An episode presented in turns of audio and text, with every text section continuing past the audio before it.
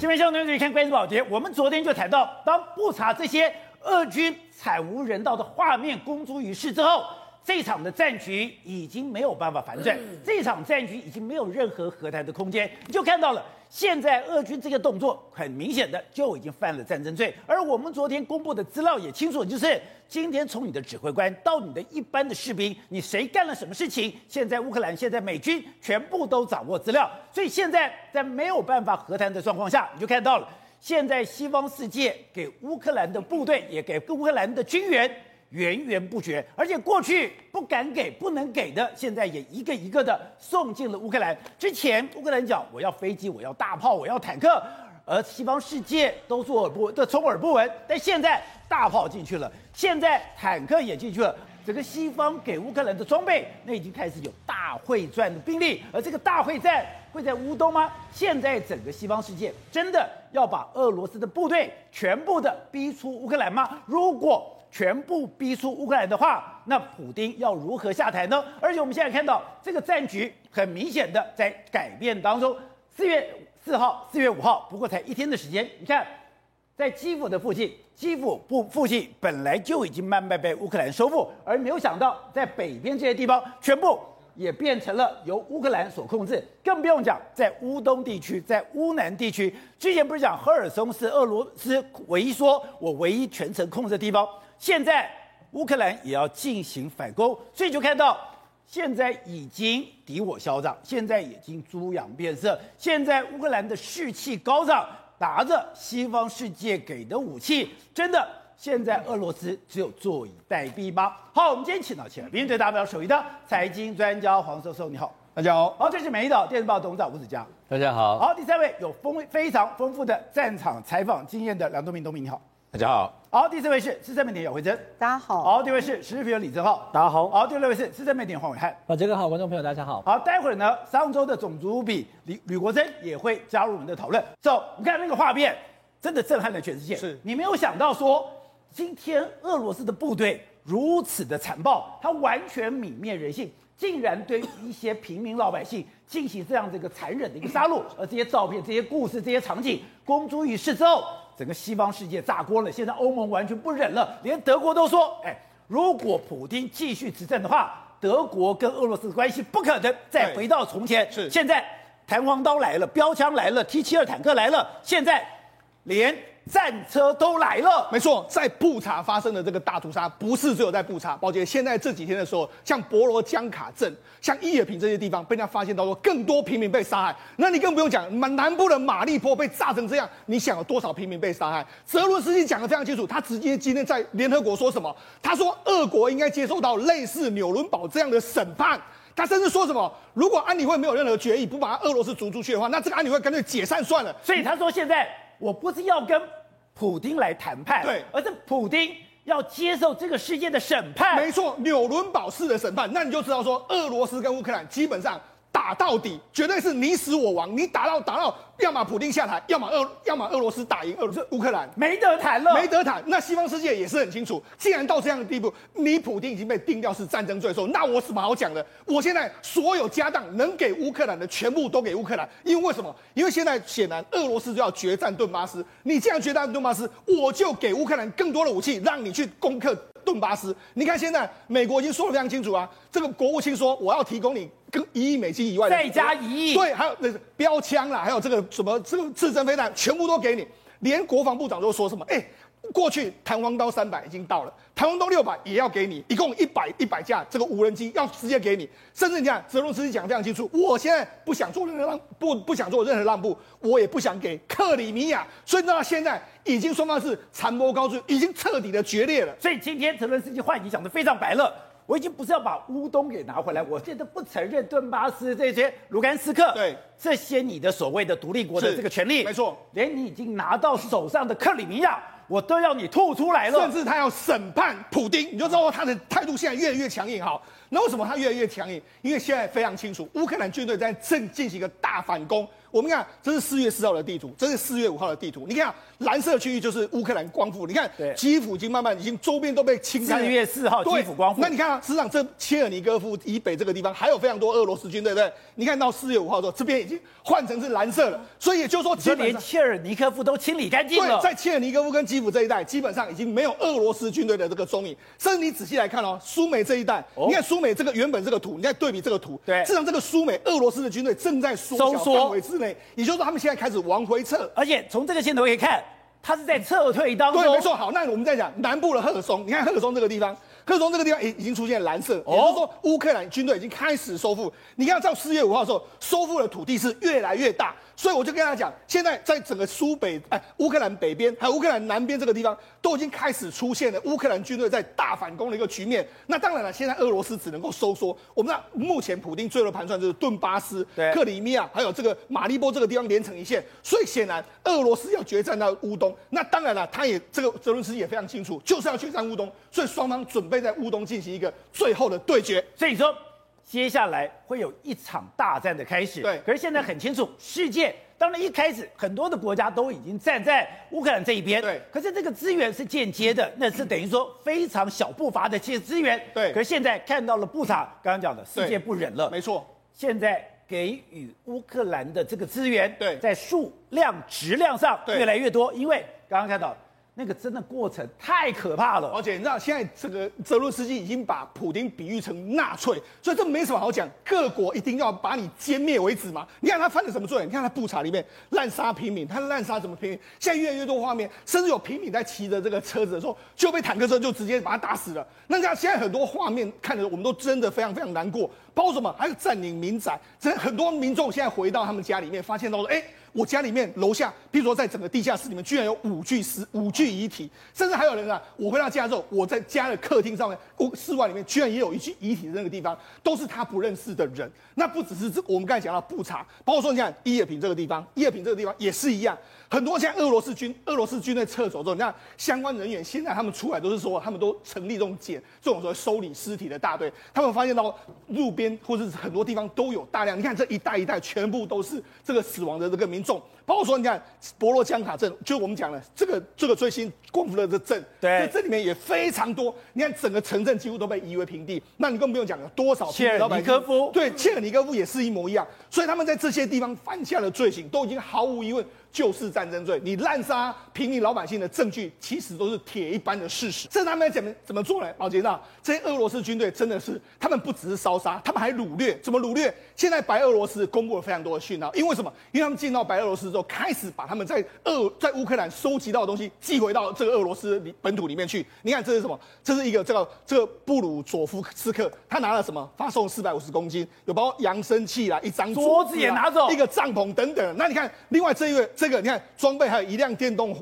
电动滑板车，还有还有包括说你看另外这一位，这一位拿了什么工具电电视还有椅子，另外还有什么？你看工具衣服一台电视，反正衣服都拿走，对，拿了个还有的空调，拿了空调设备走了，然后衣服还大部分都是拿了衣服工具，每个人都是送了一百多公斤，你就说他们到底是从乌克兰烧杀掳掠了多少东西，甚至。你看，这都是画面，这是白俄罗斯他们在与这个相关这个寄送相关资源的这个画面里面，现在完全流出来。他这个画面都在指控你，俄罗斯军队真的是军纪败坏到了一个极点。所以，俄罗斯的军队今天你到了乌克兰，对，你滥杀平民老百姓，而且你对于老百姓的这些残灭财产，对，你进行可怕的掠夺，是这些刚刚讲到的。竟然一个一个的证据，对，你今天打拿了哪些东西？你到哪里转寄？你先到底是谁？你的名字，连你的账号码，对，全部都出来了。这这个画面看出来之后，除他还有之前的烧杀掳掠，你知道？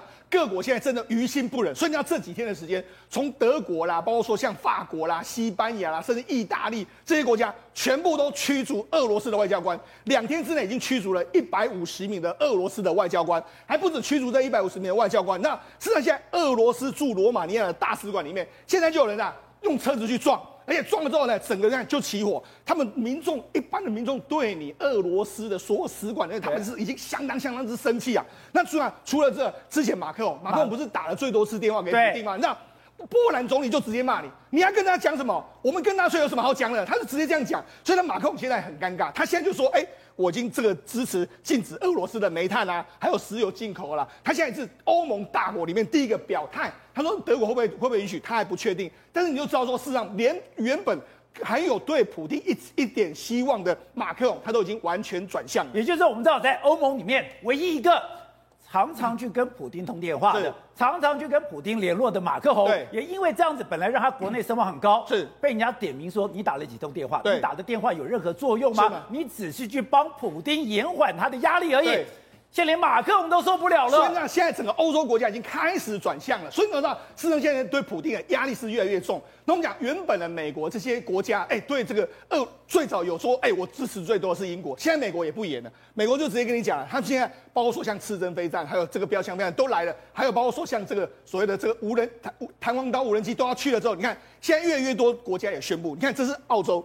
澳洲直接跟你说，我们不是之前的他们野外征服者，不是说哎、欸，野外征服者我们要送去吗？你看现在，机上乌克兰的国旗已经由 C C 一七。他们这个总理莫里森说了，C 一七要送过去，果然就 C 一七送去，已经开始。前天才说要送过去，对，今天已经送到欧洲了，没有什么好讲，就直接送过去。另外一个，你看，这是俄，这个美国，美国宣布了说，他不是要宣布说什么刺针飞弹，这已经到了，不是已经不是说我要捐助，他是已经到，这是人家拍到了，包括说像这个萨姆三百了，包括弹簧刀无人机，还有八百枚的这个刺针飞弹，还有两千枚的这个弹弹簧标枪飞弹，已经准备要到乌克兰或者到欧洲了。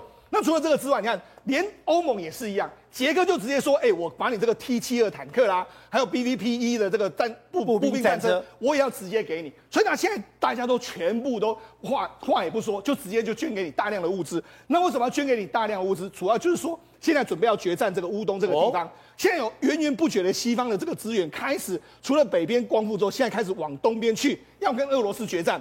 那你看俄罗斯现在怎么办呢？俄罗斯呢，他们现在的装备是严重不足。虽然说要跟你决战，但现在显然他们的装备真的有一定落差。你看这是他们的他们的军用卡车，军用卡车这样子啊，就那因为军用卡车前面前面已经这个好像已部分焚毁，所以就该前面弄一个这个，包括说这个用来挡这个子弹的，就挡子弹的时候被人家发现到说，哎，他这是这个这个东西。这是什么？这是 MLBT 的这个装甲车的车盖，他把它车盖当来让在前面当挖东墙补西墙。也就是说，他们目前整个资源是严重不足的这个状况。另外什么？你看，因为这是什么？这是这个一个这个反反装甲的武器，它被攻击之后，因为无人机可以侦测到你，所以他们怕被无人机或是被雷达侦测，他们外面就用这个木条把它捆成一圈，想说哎，你就不会打到我。他们就用那，但是没有办，宝姐，我跟你讲。没有办法，照样还是被完全炮轰成这个样子。那现在他们怎么办？他们现在就开始用大量的坦克啦，又准备要运这个兵员来到这个顿巴斯地区这个地方，甚至连恶名昭彰的瓦格纳集团也准备要进来。所以呢，现在整个俄罗斯就是把军队摆在乌东这个地方。那显然国际的资源也慢慢进入乌东，所以接下来乌东的争夺战是变成是俄罗斯跟乌克兰战役最后的一个看点。那我刚刚讲是。现在西方世界的武器已经源源不断的进到了乌克兰，所以来讲，波兰的 T 七二就搞半天，不是只有波兰的 T 七二，现在连捷克都要给他，现在连后勤补给的维修装备也要送进乌克兰，现在隐隐然有一个大会战的要开始展开，而这个大会战展开的时候，你就发现俄罗斯跟乌克兰两边，第一个从你的战略，从士气。已经完全不同了。哎，对，现在俄罗斯真的是散兵游勇，然后遇到战争就落荒而逃。哦，现在有个很明显的大会战哦，这个大会战其实乌克兰只派出一辆坦克，就是下面这个，它上面已经标定了这个乌克兰的国旗的，上面呢，这是俄罗斯的坦克，他们在行军。然后呢，俄罗斯坦克，你看一二三四五，镜头外还有一个俄罗斯坦克。结果呢，照理来说，你就算遇到袭击，你都有反击能力，对不对？这里有个俄罗斯坦克，两个。三个、四个、五个，镜头外一个，而乌克兰的战车在这个地方，就一个乌克兰的战车把所有的俄罗斯战车给打趴了，打的落荒而逃。我们直接看这个画面，大家一看就懂。照理来说，你看哦，左下角这是乌克兰坦克，对不对？右边就是俄罗斯坦克在行军，乌克兰坦克马上先对他去做，对俄罗斯坦克去做所谓攻击，结果呢？俄罗斯坦克就拿着他的机枪开始乱扫射一通，乌克兰在左下角，画面左下角，拿他扫射右下角，他根本没有去判断敌情在哪里，也没有想要去回头去找敌人在哪里。哎，我们被攻击的时候要学在炮火从哪里来，从几点钟方向，结果你连炮火从几点钟方向你都搞不清楚，他们在顾逃命啊，保杰哥，所以最后结果是什么？一辆一辆坦克在火焰中就被这一架。乌克兰的坦克打爆了，所以这是很明显状况，就是说乌克兰坦克照理来说我只有一个，我看到六七台俄罗斯坦克，我应该躲吧，对不对？他也没有，他就找好一个掩蔽的位置，找好一个掩蔽位置就开始攻击，开始攻击了，他也不担心俄罗斯会来。照理来说，你被攻击至少要干嘛？放烟雾弹，对不对？对也没有放烟雾弹，然后该做的战术动作都没有做，他们就拿着机枪开始乱扫射一通，然后就开始尽快的跑离这个战场。所以你可以看到俄罗斯还有人跑下车，有人跑下车啊！所以你可以看俄罗斯在这种战争中是完全没有能力或没有士气去跟乌克兰打仗的嘛？这个东西就可以显现，未来如果真的打起来的话，我认为俄罗斯的士气是很糟糕的啦。而且呢。你知道吗，宝杰哥？乌克兰现在神出鬼没到什么程度？宝杰哥，你看这两个民宅啊，这是个民宅。对，民宅左边有两个鬼鬼祟祟乌克兰的士兵，他们手上就拿的就是标枪飞弹。对，有标枪。对，然后呢，他们就把标枪飞弹射出去，对不对？就射出去后，你看标枪飞弹飞多远呢、啊？飞多远？然后呢，就远远的就击落四五公里外的一个俄罗斯的坦克。俄罗斯坦克，哎，灰体耶，他完全不知道哪里来的敌人。然后你看，俄罗斯坦克就爆炸，对，对不对？冒烟了。然后呢，乌克兰士兵拍拍屁股就走了，然后俄罗斯坦克就变成废墟一台。这种状况不是一个画面而已，而且是几百个画面不断的在乌克兰各个地方上演。难怪俄罗斯现在士气这么低，难怪有一点风吹草动，赶快跑。当然是这样子啊，因为我们给了多，呃、美国给了俄罗给了乌克兰多少的标枪飞弹？那乌克兰每拿一个标枪飞弹，就是两个人，其实坦白讲，鬼鬼祟祟在门后面就可以把一架俄罗斯坦克打爆。哎，所以你在战场上就看到。原来有很多的 T 七二的坦克，一个一个的都毁在路上了。对，我们看一下切尔尼科夫的这个 T 七二坦克有多惨呢？这个切尔尼科夫的 T 七二坦克，我看到被打完后，哎，这个坦克是被打到陷到地里面吧？表姐，给你们发现哦，因为被开罐头，对不对？啊、开罐头是由上往下打，对不对？对，所以它整台坦克陷进去了，打到地里面，真假的？剩炮管露出来，然后你看上面整个爆爆炸嘛，对不对？所以这整个俄罗斯哦。对于那些从天而降的飞弹，是发自内心的恐惧，他是根本没有、根本不知道敌人在哪里的恐惧。而且重点啊，现在俄罗斯开始到处绕跑，到处绕跑，对不对？好，结果呢，现在连 TOS One 炸弹之父都被乌克兰拿走了。哎，这是很夸张的状况。我们现在看到这个拖拉机画面，因为这看太多拉坦克啊、T 七啊什么一大堆，可他背后竟然拿的是 TOS One 的炸弹之父温压火箭都被拿走，也就是当时。俄罗斯去打车臣最恐怖的武器，而且它可以把几个足球场瞬间夷为平地的 TOS One，现在居然也被丢在路上，现在竟然就被这个拖车农用的拖车一个一个给抬走。好，你跟我们来看右边，这就是 TOS One 发射的画面。哎，这个发射画面是多夸张的画面啊！这个当时俄罗斯去打乌克兰的时候是，哎，这 TOS One，这是 TOS One 呢。他打出去的时候，他除了到目的地之外啊，他到目的地还会那个散出那种就是易燃的液体，就是悬浮液体。然后在悬浮液体之后呢，你看到目的地哦。他轰炸是哎两公里内全部死掉，对，结果你连这种武器都敢丢，然后都被乌克兰捡走。现在最新有外电，我还没有查证是真是假，可乌克兰说已经拿着头船开始打俄罗斯军队，哎，这件事攻守易位，对啊，攻守意味啊，你也不能说我犯战争罪，是你先拿这个打我的嘛。所以呢，现在确实可能大会战会在乌东发生，可是我不认为俄罗斯有打仗的勇气。好，东伟刚刚讲。现在美国这些武器一个源源不绝的送到了乌克兰，而乌克兰我有这些兵强马壮之后，再看到俄罗斯的士气，那俄罗斯这个仗还能再打下去吗？早就打不下去了。而且你从泽伦斯基的讲法上，我们也要跟你谈，是我要把俄罗斯全面灭绝。是我前几集不是有讲过了，他要要把这个俄罗斯把克里米亚都吐出来。对，他这个仗其实早就早就已经结束了了啊。你从他这个呃围困基辅，然后最后不敢动，对啊，已经知道他不行了，他这个地面攻击力量已经没有了。那他现在绕到乌东那边，其实是要做最后点业绩。这个做什么业绩呢？五月九号要宣布胜利嘛？对，要宣布胜利嘛。但是昨天有一个奥巴马政府任内的国防部长是啊，他叫做 Chuck Hagel 海格尔，他接受这个 Fox News 的访问，他讲的很有意思。他说：“绝对不能够让胜，就就算是感觉上是胜利啊，都不能够让俄罗斯有这种这种结果。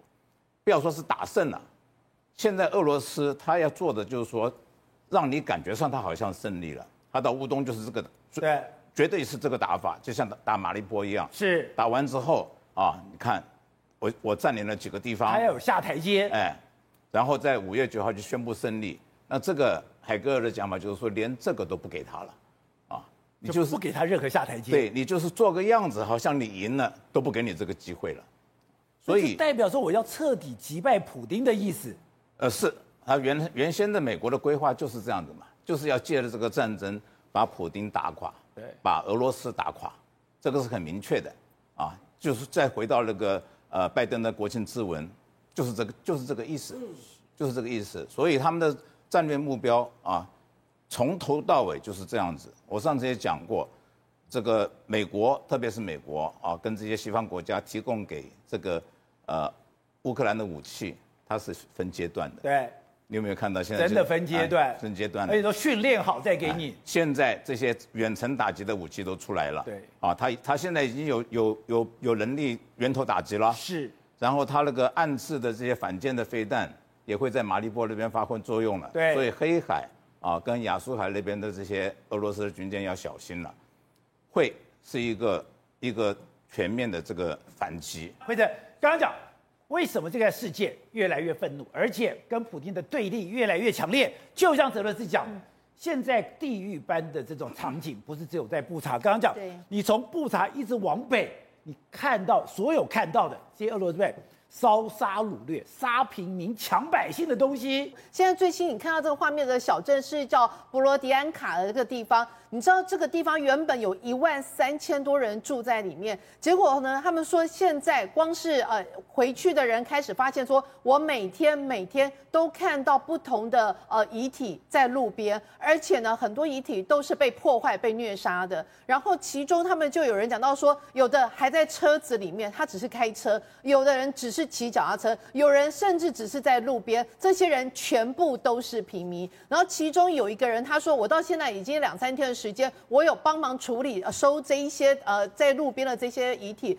我目前收到十几具遗遗体，没有一个是士兵，全部都是平民百姓。或者，现在全世界对于俄罗斯完全不能忍受，是说，你觉得看到他们不但是犯了战争罪，而且不但是滥杀平民，而且是用非常恶劣卑劣的手段，小女孩你不放过，一家三口你不放过，人家已经给你投降你不放过，等于说。